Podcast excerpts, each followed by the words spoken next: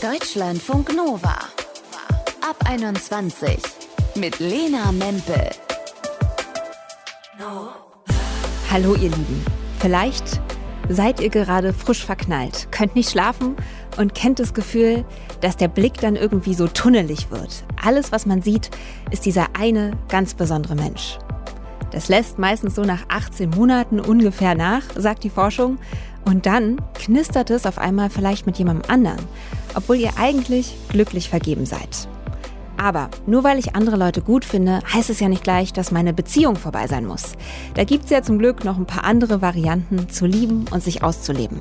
Das hat sich auch Olli gedacht. Der war insgesamt sechs Jahre mit seinem Freund zusammen und nach fünf Jahren haben sie dann gesagt, wir probieren das aus. Wir öffnen unsere Beziehung und schlafen auch mit anderen Männern. Wir haben drüber gequatscht. Hi Olli. Hi Lina.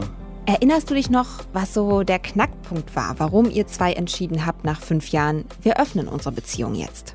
Ich glaube, das lag eher so, ähm, dass es vielleicht ein bisschen langweilig geworden ist im Bett und man es im Endeffekt ein bisschen spannender machen wollte, glaube ich. Mhm. Und wie ist das dann abgelaufen, dass ihr da hingekommen seid, dass ihr beide on board wart mit diesem neuen Beziehungsmodell? Habt ihr beim Frühstückstisch drüber gequatscht oder wie war das?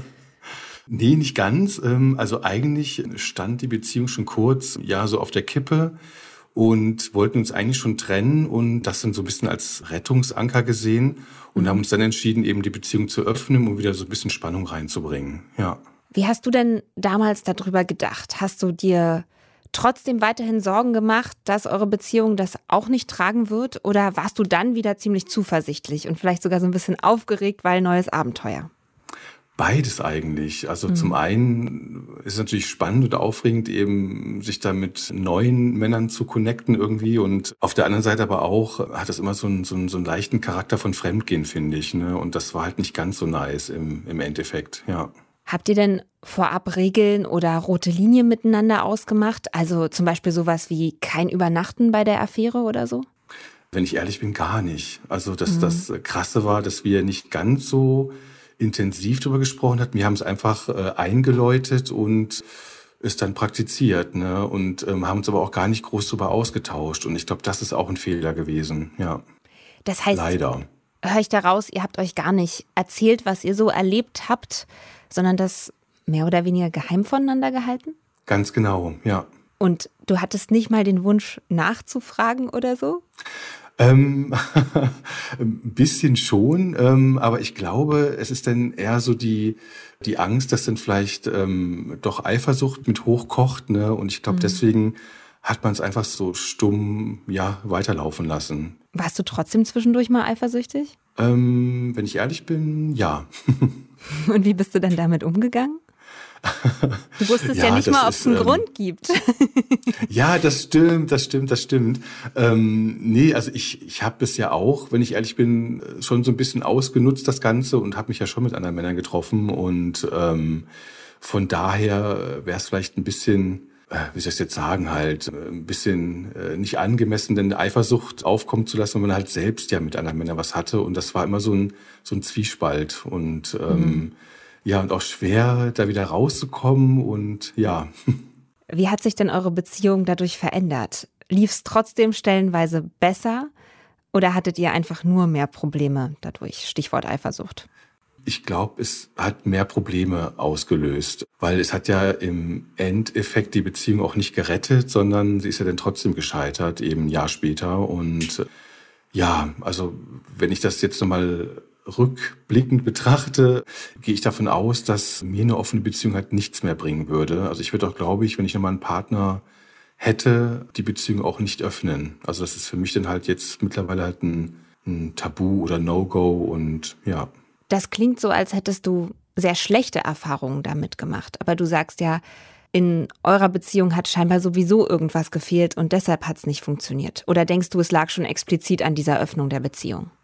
Nee, ich glaube, es lag vorher schon viel im Argen und ähm, ja, wir haben uns dann, glaube ich, nicht ganz so ausgetauscht gehabt die Jahre zuvor, also nicht richtig ausgetauscht und immer Probleme eher so unter den Teppich gekehrt und ähm, dann, wie gesagt, kam dann die Öffnung der Beziehung und die hat aber die vorigen Probleme äh, ja nicht ausgemerzt, will ich jetzt mal sagen. Und ähm, ja, das war halt so ein bisschen in die falsche Richtung gelaufen. Ich meine, ich glaube, ich würde, wenn ich halt mit vielen Männern Sex haben will, würde ich dann eher äh, Single bleiben. Ne?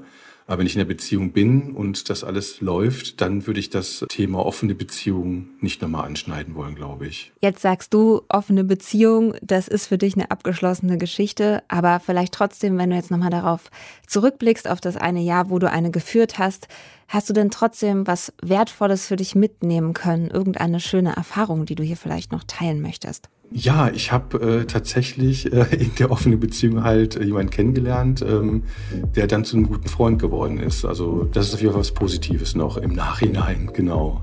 Olli hat euch hier von seinen Erfahrungen mit dem Thema offene Beziehung erzählt bei Deutschlandfunk Nova. Dankeschön. Gerne. Ciao. Deutschlandfunk Nova.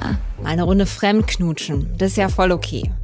Aber so eine richtig offene Beziehung mit allem drum und dran, das können sich wahrscheinlich nur die wenigsten vorstellen, weil es eben nicht so das Standardbeziehungsmodell ist. Und deshalb wissen wir aber auch gar nicht so viel darüber. Vielleicht wäre das ja viel eher euer Ding, als die nächsten 20 Jahre nie wieder mit irgendwem zu flirten, weil ihr halt nun mal vergeben seid. Finden wir es raus. Wie merke ich, dass ich dafür offen bin, eine offene Beziehung zu führen? Und wenn ich es ausprobieren will, worauf muss ich da achten? Das wollte ich wissen von Anna Schwertner und Omer Schonfeld. Sie sind PsychologInnen mit einer Praxis in Berlin. Hi, ihr beiden. Hallo. Hallo, Lena. Bevor wir so richtig tief einsteigen ins Thema, vielleicht ganz kurz mal dieses Begriffswirrwarr aufdröseln.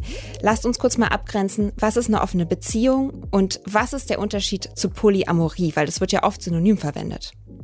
Genau, also eine offene Beziehung bedeutet, dass ich sexuell für andere Menschen offen bin und eben nicht monogam lebe, sondern auch für andere sexuelle Begegnungen außerhalb meiner Beziehung offen bin.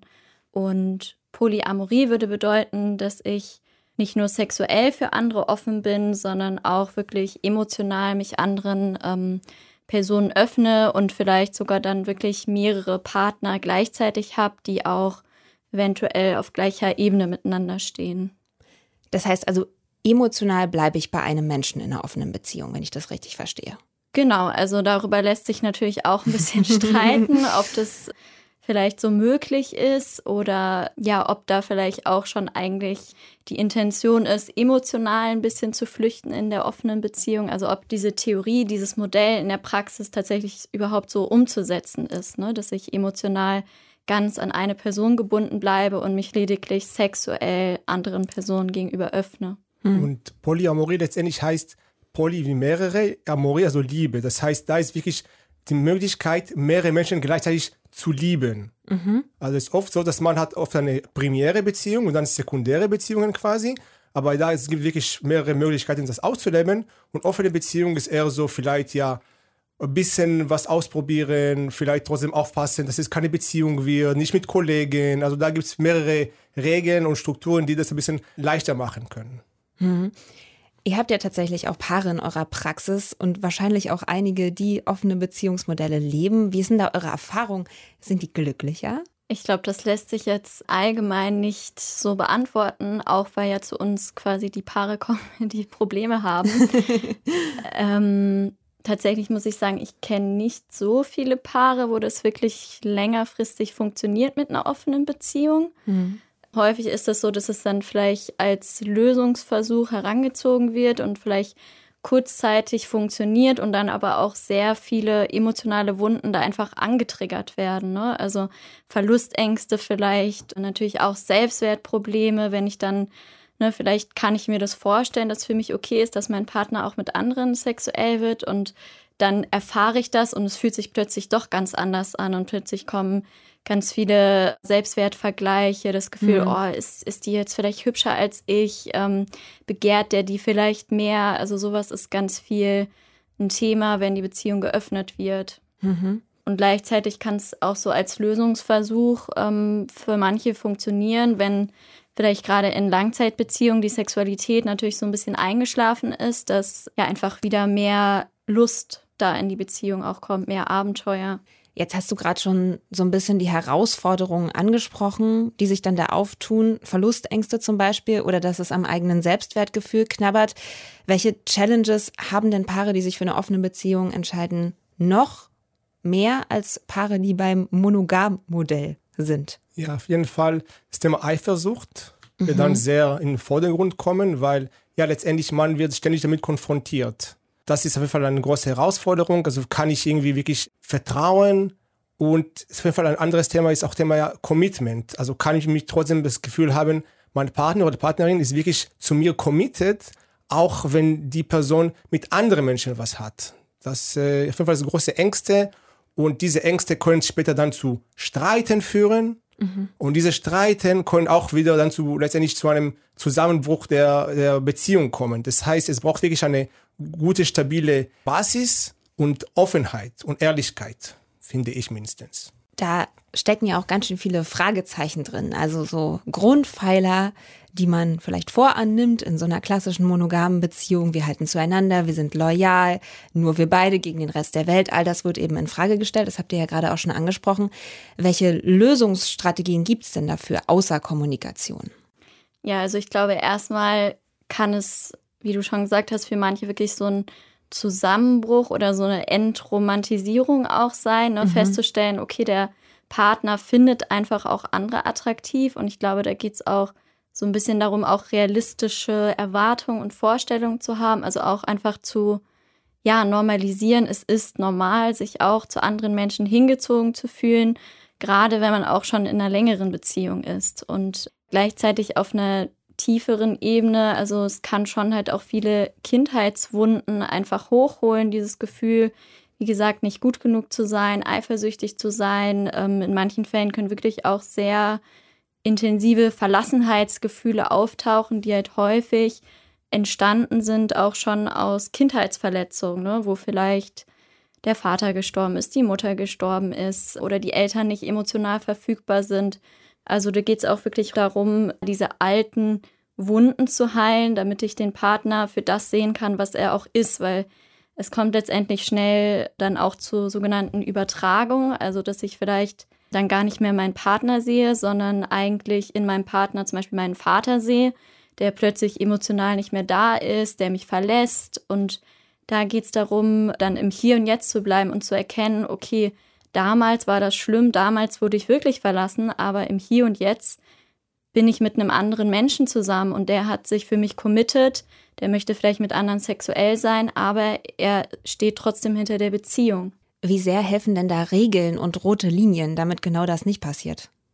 Ja, das kann sehr hilfreich sein, das ist oft ein Challenge oder Herausforderung für Menschen am Anfang, dass sie vielleicht zu schnell zu viel erleben. Und das kann auch mhm. zu viel Unruhe in dem, in dem System in der, von der Beziehung reinbringen.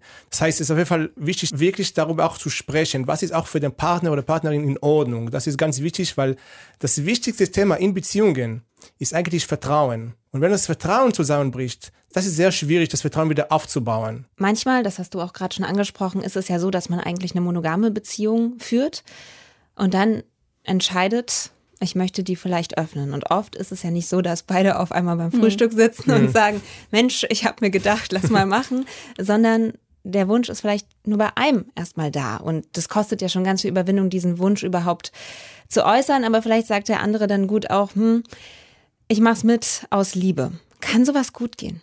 Ist auf jeden Fall schwierig. Ne? Also die Erfahrung habe ich auch viel tatsächlich bei Frauen gemacht, dass die teilweise dazu neigen, Ja zu der offenen Beziehung zu sagen, obwohl sie es eigentlich nicht wollen, einfach aus dieser Angst, ansonsten vielleicht verlassen zu werden. Und das ist natürlich ganz gefährlich, vor allem wenn die Person das nicht äußert und dann zum Beispiel Ja sagt zu der offenen Beziehung und dann im Nachhinein herauskommt, oh, eigentlich wollte ich das gar nicht und quasi Grenzen überschritten wurden, weil ich meine Grenzen nicht kommuniziert habe. Mhm. Deswegen ist es eben so wichtig, wenn eine Person das nicht will und eine das will, dass offen darüber kommuniziert wird und einerseits Grenzen eingehalten werden und andererseits auch zu schauen, okay, inwieweit kann ich vielleicht auch ein Stückchen meine Komfortzone verlassen und einen Schritt auf die andere Person zumachen. Jetzt ist euer Hauptthema ja Bindungsangst. Also damit beschäftigt ihr euch sehr viel in der Praxis. Wenn ihr mit Klientinnen dann da sitzt und über das Thema offene Beziehung sprecht, habt ihr dann manchmal den Eindruck, dass das auch fast wie so ein Synonym für Bindungsangst manchmal fungiert, dass man sagt, ich möchte so eine Freiheit, weil ich mich eigentlich nicht binden möchte oder auch nicht kann? Es ist ein bisschen unterschiedlich. Mhm. Also es kann auf jeden Fall so sein, dass hinter dieses Thema von, ja, lass uns die Beziehung öffnen, ist eigentlich ähm, so eine Absicht, ich kann oder ist mir wirklich diese enge Zweierbeziehung zu viel. Und das macht mir Angst. Ist ein bisschen schwierig zu sagen. Ja, ich glaube, deswegen ist es auch so wichtig, diese Fähigkeit zur Selbstreflexion und äh, die eigene Vergangenheit auch zu verarbeiten, weil je mehr ich mich selbst verstehen kann, ich kann es auch besser kommunizieren und erklären, was ich brauche und wo, wo meine Grenzen sind. Omer, du hast da gerade schon Selbstreflexion so als Stichwort hier in den Raum mhm. geworfen. Wie finde ich das denn raus für mich? Ob es eben diese Angst vor einer zu intensiven Zweierbeziehung ist und der Wunsch nach Autonomie oder ob ich halt wirklich Lust habe, diese Beziehungsform für mich zu leben. Also auf jeden Fall ganz wichtig ist ähm, die, ist ein bisschen so die Klassiker, aber die Beziehung zu meinen Eltern wirklich mhm. zu forschen. Die, also da Therapie kann sehr hilfreich sein oder Coaching und wirklich zu sehen, ja, wie war die Beziehung zu ihnen, vor allem in der Kindheit? Wie sicher war meine Bindung zu ihnen? Das heißt, als, als ich ein kleines Kind war, äh, wie habe ich das erlebt? Wurden meine Bedürfnisse erfüllt? Waren sie für mich da? Und ähm, wenn es oft da schon Verletzungen gab, es kann sein, dass deswegen ich auch als erwachsene Person Angst vor dieser Nähe habe. Und je mehr ich das verstehe, wie es damals war, kann ich besser verstehen und wissen, was ist wirklich dahinter. Genau, und einmal geht es da um die Beziehung, die ich zu meinen Eltern hatte, aber auch, was habe ich bei meinen Eltern beobachtet, wie haben mhm. meine Eltern Beziehung gelebt. Und da könnte es zum Beispiel sein, dass meine Eltern eine total unglückliche Ehe hatten, vielleicht eine ganz lange Ehe, wo es gar keinen Sex mehr gab oder wo es vielleicht auch Betrug gab und ich dann unbewusst vielleicht Angst habe, oh Gott, sowas möchte ich auf gar keinen Fall mehr, jetzt mal schnell die Beziehung öffnen. Aus eurer Erfahrung gibt es auch Menschen, die dieses Beziehungsmodell offene Beziehung für sich ausprobieren, feststellen, nee, ich habe mich getäuscht und ihre Beziehung wieder schließen, gemeinsam und schaffen die ganze Zeit das Vertrauen zu behalten? Also Menschen, die die Beziehung öffnen und dann wieder schließen, auf jeden Fall. Also wir hatten ja auch gerade am Anfang das Thema, ne, dass man sich emotional halt nicht auf jemanden einlässt. Und da kenne ich schon einige Fälle, wo sich dann doch eine Person verliebt hat und dann der andere Partner plötzlich total eifersüchtig wurde. Ja, da braucht es dann schon auch oft Zeit danach, das Vertrauen wieder aufzubauen. Und immer die Frage, ja, was, vielleicht fällt gerade etwas in der Beziehung, weil manchmal es kann sein, dass einfach eine Beziehung in dem Moment nicht so gut funktioniert und dann vielleicht fällt etwas, was ich vielleicht irgendwo anderes suche. Und es kann auch in dieser Situation sein, dass dann die Beziehung wird scheitern. Aber vielleicht wird die Beziehung sowieso scheitern, weil einfach die Beziehung war nicht für beide so erfüllt, wie es eigentlich so sein sollte. Es braucht Selbstreflexion und ihr müsst unbedingt miteinander reden. Das sagen Anna Schwertner und Oma Schonfeld zum Thema offene Beziehung hier bei Deutschlandfunk Nova. Sie sind Psychologin mit einer Praxis in Berlin. Dankeschön. Vielen Dank für die Einladung. Dankeschön. Emotional bei einem Menschen bleiben, aber sexuell komplett frei sein. Das ist das Konzept offene Beziehung. Wir haben in dieser Ab 21 Erfahrungen und Tipps zusammengetragen, wann eine offene Beziehung funktionieren kann. Das Wichtigste, das können wir hier festhalten, das hat Omer auch vorhin gesagt, das ist das Vertrauen zwischen PartnerInnen und dass das nicht verloren geht. Und dass ihr Grenzen und rote Linien unbedingt miteinander abcheckt. Dann könnt ihr so ein Abenteuer zusammen wagen. Und wer weiß, vielleicht ist es ja viel besser als Monogamie. Bevor wir Ciao sagen für heute, denkt doch noch mal ganz kurz an eure Kindheit. Gab es da einen ganz wichtigen Menschen in eurem Leben, der euch total geprägt hat? Zum Beispiel der Kumpel von eurem Papa, der euch immer zum Hockeytraining gefahren hat. Oder, so war das bei mir, die coole Nachbarin, die euch die Barbie gekauft hat, bei der eure Eltern nur die Augen gerollt haben. Oder eure Oma, die euch den besten Apfelkuchen der Welt beigebracht hat. Wenn ihr so einen lebensprägenden Menschen habt, dann schreibt uns gern 0160 913 60 852. Das ist unsere WhatsApp-Nummer, da könnt ihr auch gerne Sprachis hinsenden. Ich bin Lena Mempel, Dankeschön fürs Zuhören, habt eine gute Zeit. Deutschlandfunk Nova ab 21. Immer Montag bis Freitag auf deutschlandfunknova.de und überall, wo es Podcasts gibt. Deutschlandfunk Nova. Ab 21.